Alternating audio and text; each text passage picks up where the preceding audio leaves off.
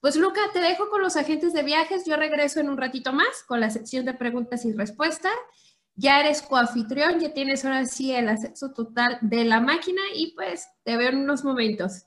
Me parece excelente. Bueno, aprovecho para saludar a todos. Muy buenas tardes, buenos días, mejor dicho. Voy a compartir mi pantalla. Ahí voy a quitar, ah, acá está, vamos a quitar la cámara para que no ocupe espacio.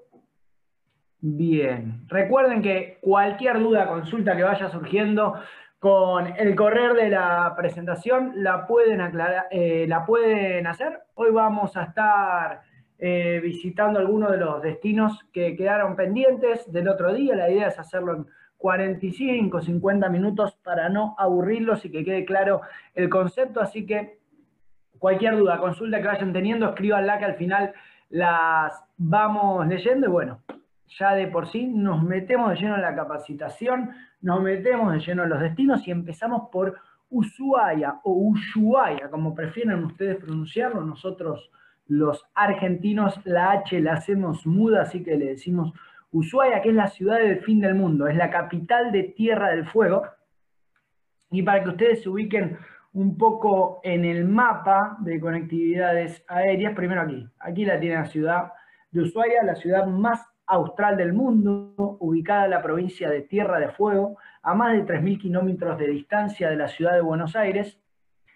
Aquí tenemos, bueno, por empezar, la conectividad aérea. Sepan que la distancia en nuestro territorio, como hablábamos la última vez, es bien extensa de norte a sur y de este a oeste, por ende siempre la conectividad entre ciudades la recomendamos hacer de forma aérea, 3 horas 35 de vuelo, unen a la ciudad de Buenos Aires con la ciudad de Ushuaia, conectan aerolíneas argentinas y LATAM, y también para que ustedes siempre tomen conciencia que un circuito entre ciudades no necesariamente tenemos que retornar a Buenos Aires, sino que podemos hacerlo con las diferentes ciudades. En este caso, Ushuaia conecta con los aeropuertos de eh, Trelew, de Córdoba y del Calafate. Bien, nos vamos a ver qué tiene Ushuaia para presentarnos. La actividad más recurrente, más común que toman todos los pasajeros es la visita al Parque Nacional Tierra del Fuego. El Parque Nacional Tierra del Fuego, como bien lo dice la palabra, es un parque nacional donde vamos a, disfrutar de, estas, de esta ciudad trasandina, eh, que está del otro lado de la cordillera, y es en este punto geográfico donde está el Parque Nacional, donde más sentimos ese accidente geográfico y lo disfrutamos, obviamente. Ciudad Ushuaia es una ciudad que tiene montañas, sierras, cordillera, ríos, lagos, el canal del Beagle para apreciar, pero uno de los atractivos principales, a mi criterio, es la ubicación geográfica en la cual se encuentra la ciudad. Miren ustedes cuando estamos en el Parque Nacional, aquí se los marco con un resaltador, a ver si lo notan, le hacemos más flechitas, para que vean en qué lugar nos encontramos del mapa. Esta, todo esto que ven de color blanco es la provincia de Tierra del Fuego, esta línea delimitada es el límite geográfico con Chile, y aquí, exactamente en este punto, es donde se encuentra el Parque Nacional Tierra del Fuego, a unos 30 minutos de la ciudad de, de Ushuaia, de la ciudad donde está la, la parte urbanizada. Y ya de por sí es el primer atractivo, bueno, más allá del Parque Nacional, la ubicación geográfica de todo momento en la cual se encuentra Ushuaia pasa a ser el atractivo principal, ya que estamos en un lugar único del mundo, en el lugar, la ciudad más austral eh, del mundo del continente. En Bahía La Pataya es uno de los lugares que se recorren dentro del Parque Nacional, que como les comentaba, tiene un accidente geográfico que es más que atractivo. No sé si saben, pero la cordillera de los Andes se extiende en todo su esplendor de norte a sur, que separa Argentina de Chile, a excepción de esta ubicación, que es de este a oeste. El movimiento de las placas tectónicas hacen que la cordillera cambie su rumbo y Ushuaia es una, es una ciudad tras andina, que se encuentra detrás de la parte de la cordillera. También en esta casilla, dentro de lo que es la isla redonda, a orillas del canal del Beagle, sus pasajeros podrán sellar el pasaporte, como sabrán se puede hacer también en Machu Picchu, certificando que se encontraron en el final del mundo, en el fin del mundo, no en el final del mundo, ahora pareciera, ¿no? Que estamos en el final del mundo con este maldito virus, pero dentro del parque también tenemos la posibilidad de tomar un suplemento, es el suplemento del paseo en el tren del fin del mundo, el cual sale desde el ingreso del parque y nos deja en la estación eh, final, que luego con un bus nos devuelven a la entrada del Parque Nacional. Esto para que sepan es un paseo de unos 45 minutos que tiene dos descensos en los puntos turísticos, los puntos, no, todos turísticos, los puntos más bonitos para tomar fotografías con la locomotora y demás. Yo creo que en los meses de invierno, ahora voy a detallar bien las temporadas, pero en los meses de invierno donde hay nieve, que son los meses de julio, agosto, septiembre y principios de octubre, es indispensable tomar este suplemento porque ver todo el parque nevado y a los puntos en los cuales nos lleva este tren vale la pena, como también vale la pena la historia que rodea al tren. No sé si sabían, pero Ushuaia es una ciudad que vive en un 80% del turismo, de la actividad turística, el 20% restante en la ciudad de Ushuaia eh, se desenvuelven armados y embalsadoras de artefactos eléctricos. Pero mucho, eh, no tantos años atrás, eran unos 70, 80 años atrás, la ciudad de Ushuaia era una ciudad en la cual había un gran presidio, no había urbanización nativa de, dicha ciudad, sino que había un gran presidio, los cuales se enviaban a los presos más peligrosos del país a dicho presidio, y se los hacía hacer trabajos forzados o forzosos, como mejor dicho le suene, dentro de lo que es todo este territorio del parque y para trasladar a los presos se utilizaba este tren, es por eso que no es solo que se coloca un tren para llegar a puntos eh, específicos del Parque Nacional, sino que tiene una historia y dicha historia va siendo contada por una audioguía en en el recorrido que realizan. Acá es uno de los puntos panorámicos en el cual descienden, ahí tienen el tren por dentro.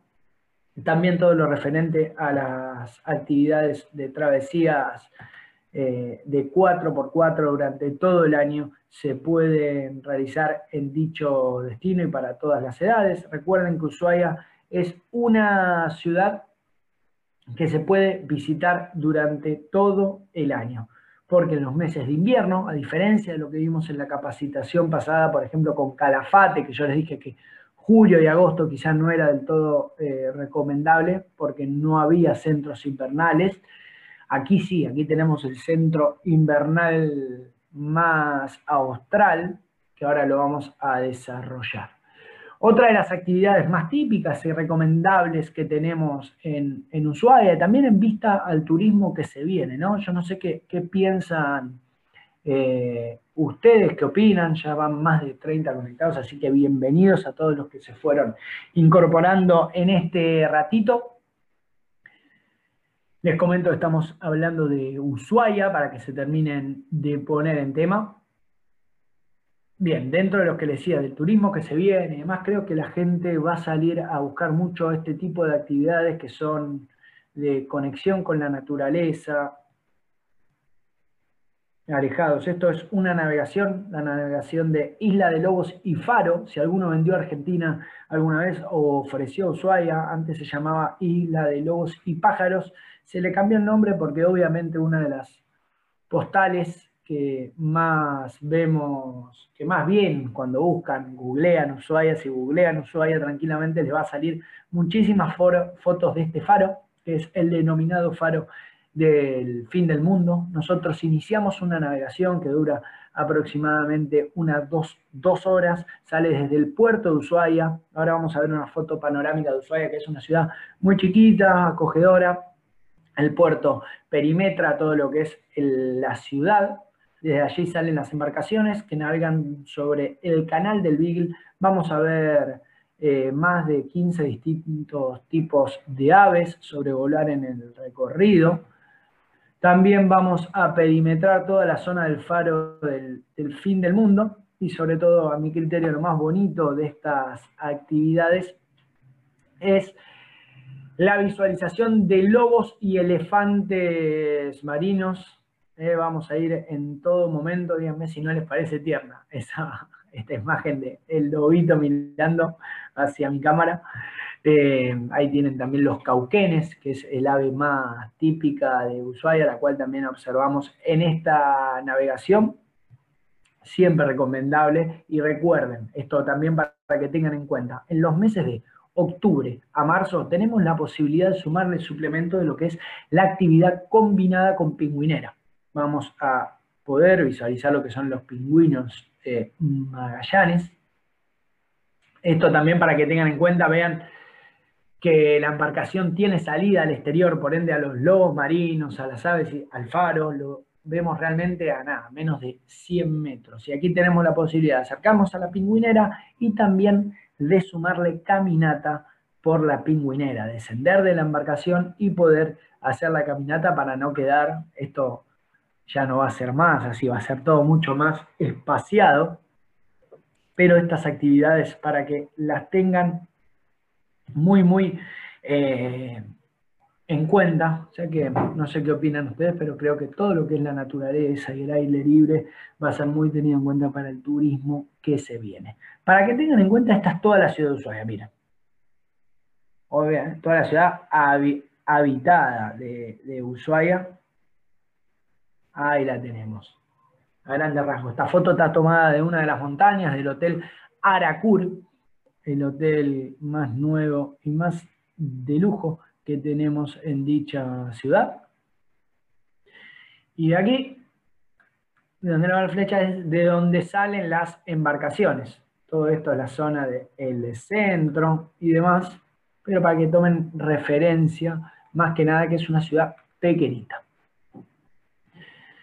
Y adicional a la ciudad de Ushuaia, que es una ciudad obviamente portuaria, con muchos paseos en el canal del Big, la Plaza de las Islas Malvinas, el museo territorial que tienen para visitar, y lo que les comentaba anteriormente, también en base a esto de la historia del presidio, también está, hay un museo en donde estaba el antiguo presidio, con muchas historias súper, súper recomendables para hacerles saber a sus pasajeros esto siempre lo digo, para lo que son los grupos es mejor coordinarlo previamente, para lo que son los pasajeros siempre hacer mención de la existencia de este presidio como recomendación de viaje.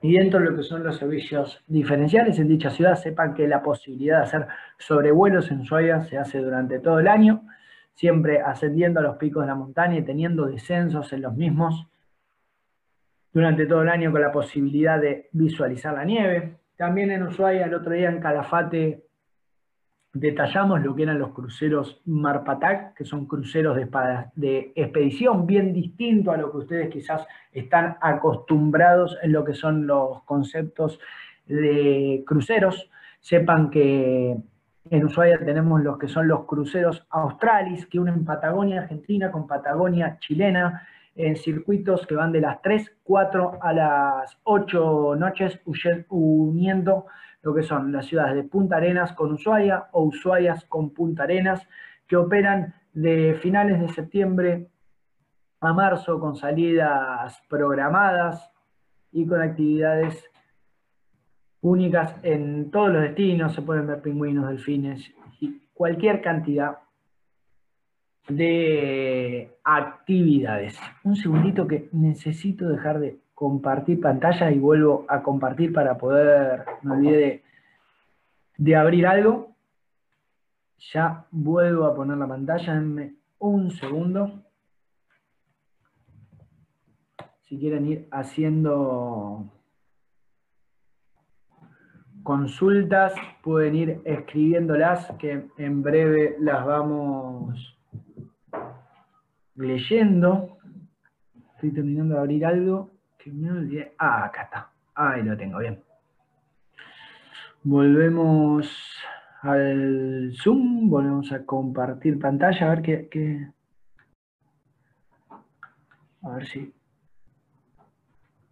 No hay consultas de momento. Bien, ahí estamos compartiendo nuevamente la pantalla. Seguimos.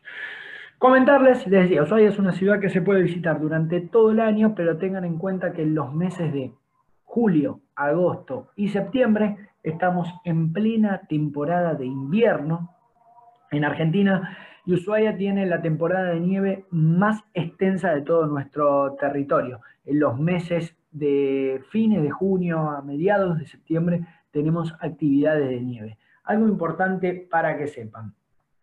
La nieve no solo es eh, la posibilidad de hacer esquí o snowboard, algo de eso mencionamos anteriormente en la capacitación con Bariloche, sepan que junto a GeoTravel ofrecemos actividades de esquí, de snowboard, la posibilidad de esquiar en el Cerro Castor, que es el cerro del centro de esquí más austral del mundo, tenemos la posibilidad de tomar clases individuales, clases grupales, clases privadas, semi-privadas, escuela de esquí para niños, la posibilidad de alquilar equipos y demás, pero lo que me quiero centrar un poco son las actividades diferenciales que se presentan en Ushuaia, como son las visitas a los centros invernales. Y quería abrir, por eso les pedí permiso para salir un segundo. Acá les voy a mostrar esto, es algo personal de, mis redes sociales, pero para que vean en qué consiste una, una actividad de, en un centro invernal. Esto, por ejemplo, es en silencio andino, una visita una especie de estancia, eh, una estancia de nieve, para que puedan idealizárselo, donde vamos a hacer caminata con raquetas. Estas actividades se pueden realizar tanto de forma diurna, vespertina como nocturna. La parte nocturna se la súper recomiendo. Miren lo que es en pantalla la posibilidad de hacer paseos en moto de nieve. Esto también para que sepan, pasear una moto de nieve no se necesita ningún permiso especial, sino que solamente ser mayor de 18 años. Es muy fácil manejar las motos de nieve y aparte están controladas la velocidad y los recorridos, pero eh, andar eh, por la nieve en la noche, miren,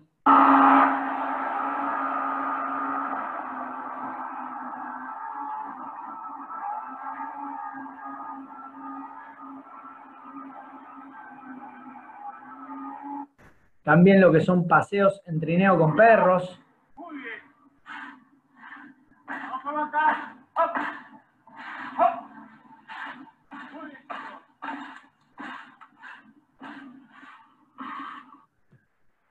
Luego también de forma diurna podemos las actividades en los centros invernales, estos para todas las edades, comienzan con lo que son un off-road en 4x4 oruga, oruga por estas ruedas. Miren que tiene las ruedas especiales para poder deslizarse por la nieve.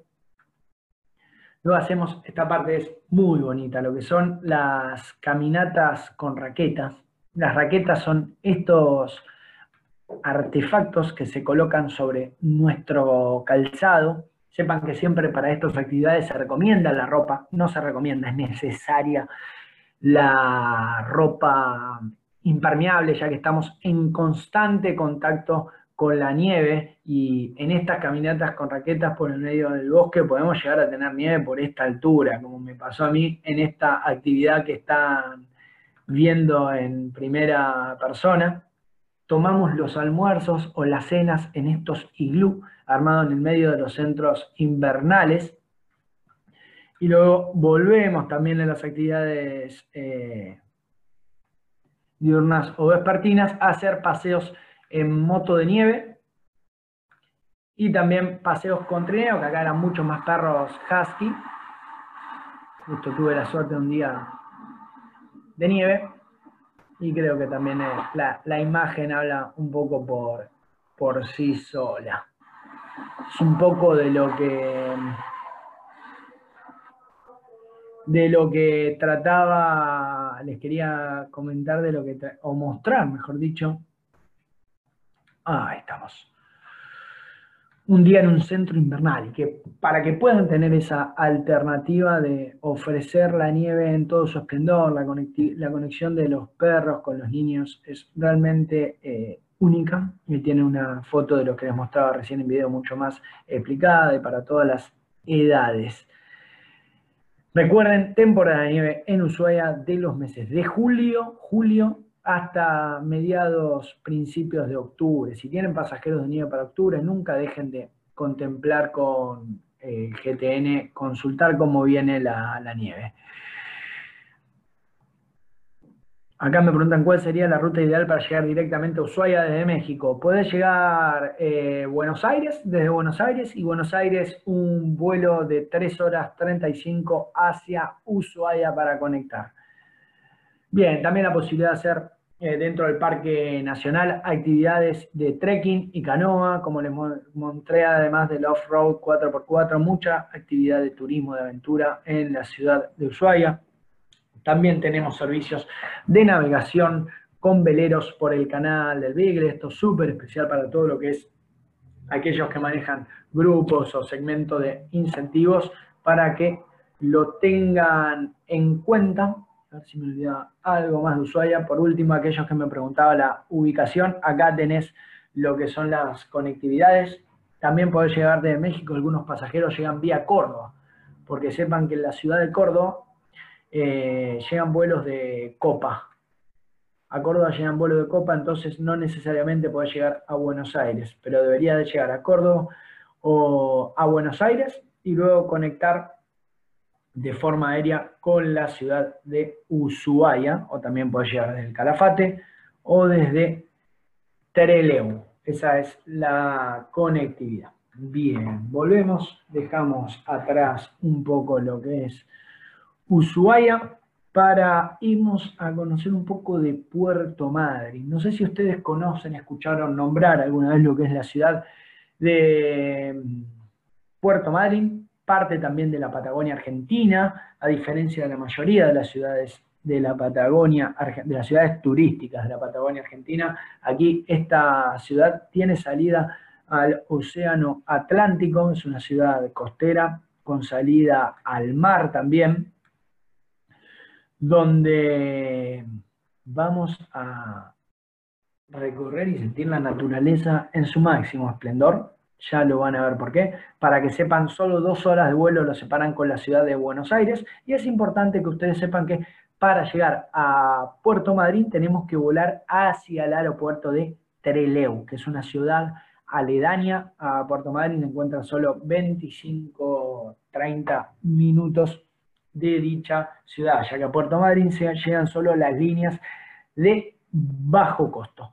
Y también Madryn tiene conectividad directa con las ciudades de Calafate y de Ushuaia para poder hacer un circuito completo por la Patagonia. Bien, ¿qué hay en Puerto Madryn? Y acá los leo, yo perdón mi desconocimiento, no sé si en México, en alguna zona de México, imagino que sí, llegarán eh, ballenas, pero en los meses de julio a noviembre podemos tomar desde Puerto Madryn la actividad de Full Day a Península Valdés, donde vamos a pasar por el Centro de Interpretación Istmo Ameguino, donde vamos a ver muchas de esas estructuras que ven en pantalla. También vamos a pasar por una lobería de Punta Delgada, donde vamos a ver estos lobos marinos. Sepan que todo lo que menciono acá del avistaje de animales es en su hábitat natural. Vamos a pasar por el faro de Punta Delgada. Acá en esta excursión vamos a recorrer cerca de 400 kilómetros durante todo el día, arriba de las Sprinter, pero vamos a tener mucho contacto en todo momento, descenso y contacto con la naturaleza. ¿eh? Me quería centrar también en este destino porque quizá no es tan conocido eh, en el exterior y creo que puede ser dentro de la búsqueda a futuro de destinos con aire libre, naturaleza y conexión, uno de los destinos que puede ser auge.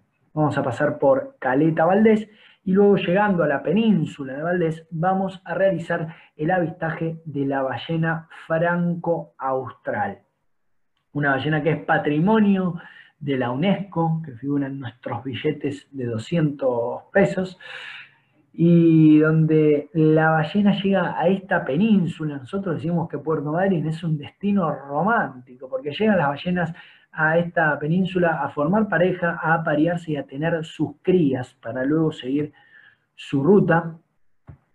Esta excursión, lo, de las pocas cosas que se piden es hacerla totalmente en silencio, ya que el oído de la ballena es muy sensible, pero se genera una conexión especial. Yo siempre cuento una anécdota personal a la hora de hablar de Puerto Madryn. Yo siempre digo que era fanático de los zoológicos hasta que llegué a este destino y me juré nunca más pisar uno, sino que ir a ver a sus a los animales en su hábitat natural es realmente lo que corresponde, siempre y cuando podamos, y si no lo googleo. No, no, nunca más piso un zoológico. Así que para que lo sepan, avistaje de la ballena franco-austral, una de las ballenas más grandes que hay en el mundo, y la vemos realmente de al lado, una conectividad, una conexión única se hace con las ballenas que al percibir la presencia de humanos,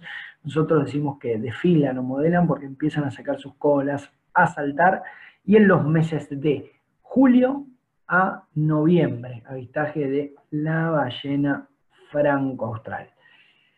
También en la época de agosto, mejor, empiezan a llegar a Punta Tombo, una de las colonias de pingüinos más grandes del mundo. También dentro del mismo destino, pero para el otra orientación, no para Península Valdés, sino que para Punta Tombo tenemos lo que es una de las pingüineras más grandes del mundo. Acá llegan más de un millón de pingüinos también a conseguir eh, eh, no sé si alguien Perdón, pensé que me, estaba hablando a mí, pero no, continúo.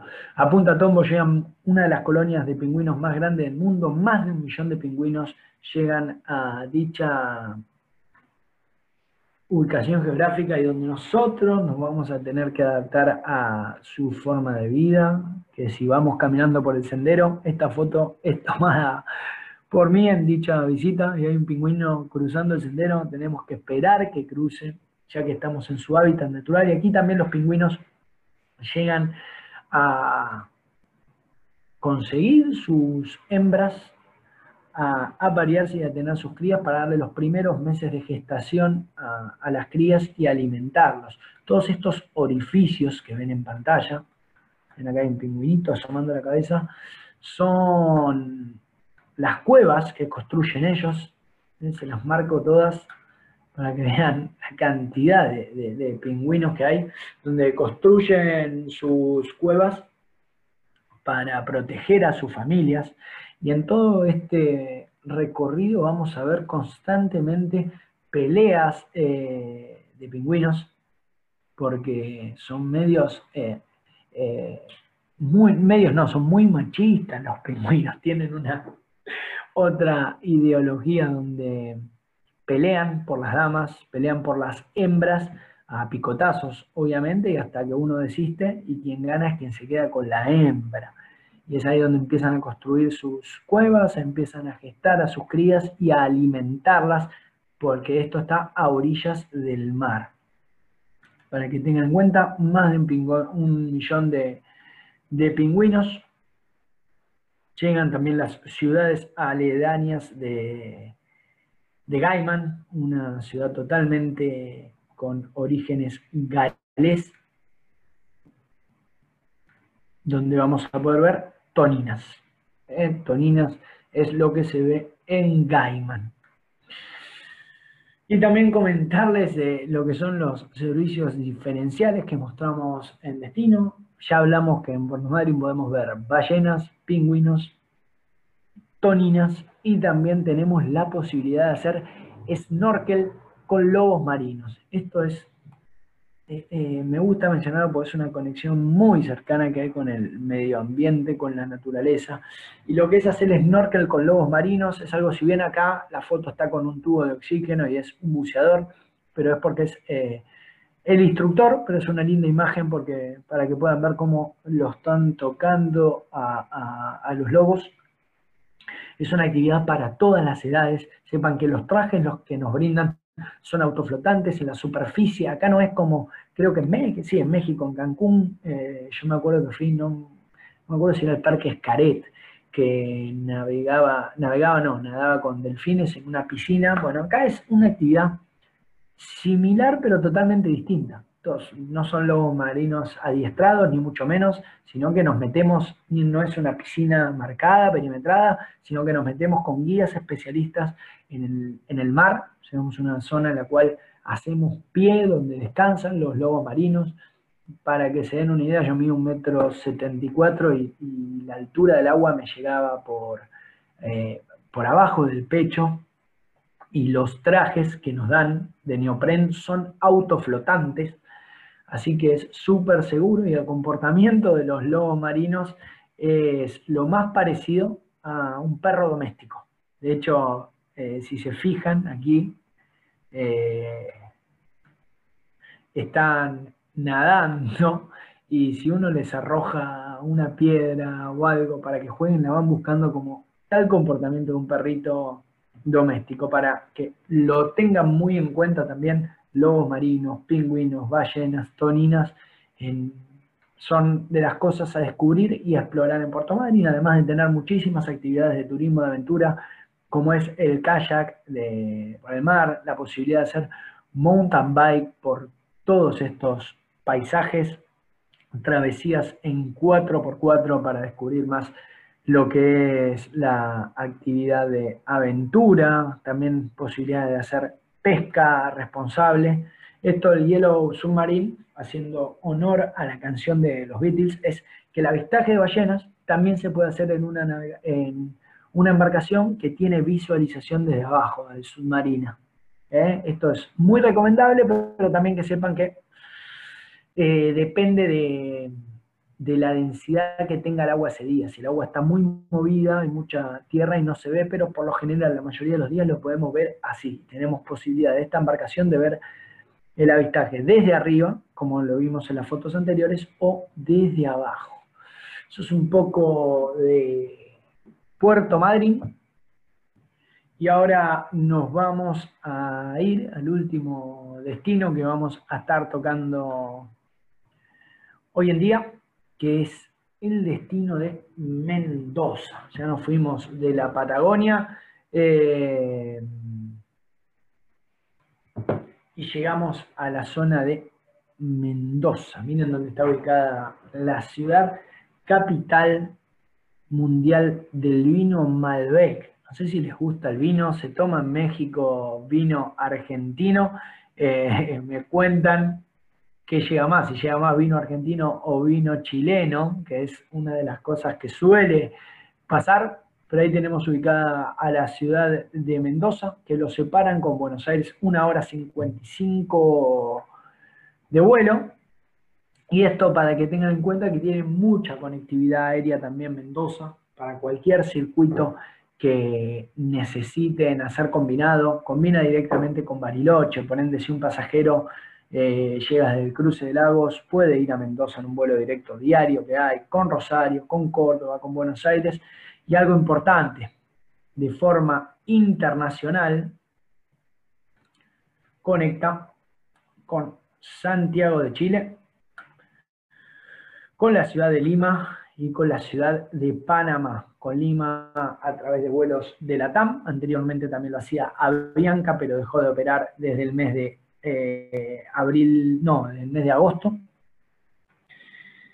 Y Santiago de Chile con LATA, para que tengan en cuenta la posibilidad de acceso a la ciudad de Mendoza, donde el principal atractivo, como se los dije anteriormente, es el vino. Mendoza es denominada la capital mundial del vino Malbec. Es importante hacer esa diferenciación para que lo sepan y contarles que en qué consiste una visita a una bodega. Sepan que hay tres regiones distintas de bodega, de regiones de vino para visitar. Una es la región de la zona de, Maipú, la región de Luján y la región de Valle de Uco, en donde tenemos distintos tipos de bodegas para visitar. Sepan que la, la visita a una bodega consiste en ver todo el proceso de elaboración del vino, desde que la uva sale de los viñedos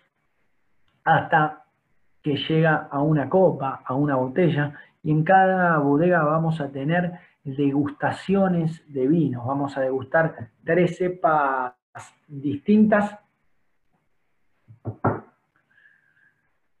y también vamos a tener la posibilidad de degustar aceites de oliva, otra de las de los eventos que más se realizan en esa región. ¿En qué consiste un full day? Siempre digo que a la hora de vender bodegas, de vender vinos, siempre ofrezcan lo que es un full day de bodegas y haciendo saber a sus pasajeros que en Mendoza uno de los detalles no menores a saber es la calidad de la gastronomía y saber que muchísimas bodegas tienen restaurantes con comida de autor. Muchas veces que pasa que un pasajero, al no tener esa información, llega al destino, está en un tour regular, se quiere quedar comiendo en estos restaurantes bordeados por la cordillera de los Andes y resulta que el pasajero le dice, no, no tenés contratado, no hay lugar, y demás, por ende siempre se sabe la posibilidad de tomar almuerzos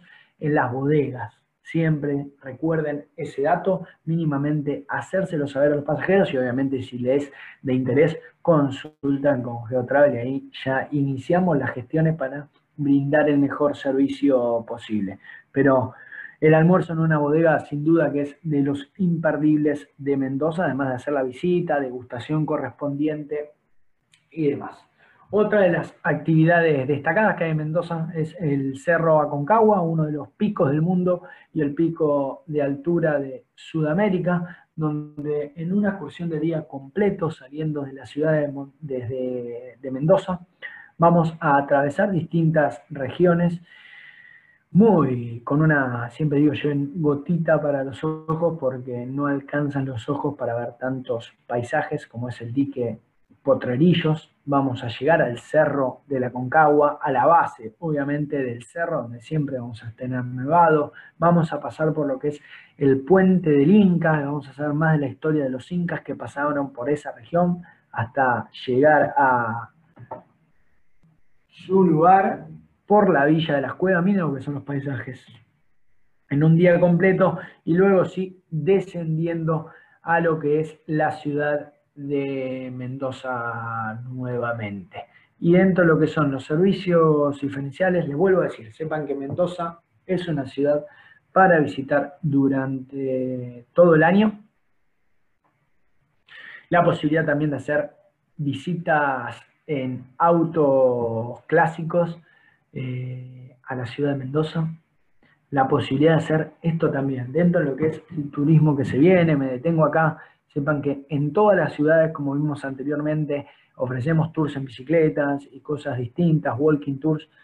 También en Mendoza se ofrecen walking tours por las bodegas, entre viñedos, con la explicación de un eh, sommelier o un enólogo, explicando en detalle, caminando al aire libre y no lo que puede ser un bus regular, sino también la posibilidad de hacer paseos en viñedo, paseos eh, en bike por los viñedos, también la posibilidad, esto también, de hacer eventos únicos, de la posibilidad de hacer sus propios vinos, como están viendo en pantalla. Lo que le decía, la gastronomía de primer nivel mundial que ofrece eh, Mendoza, a la cabeza con los restaurantes Siete Fuegos y El Enemigo.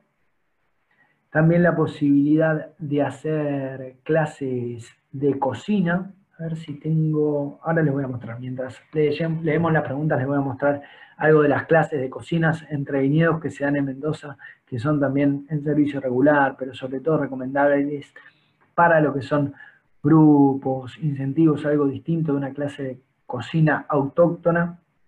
También la posibilidad de hacer sobrevuelos en globos aerostáticos por los viñedos. La posibilidad de hacer sobrevuelos también en helicóptero.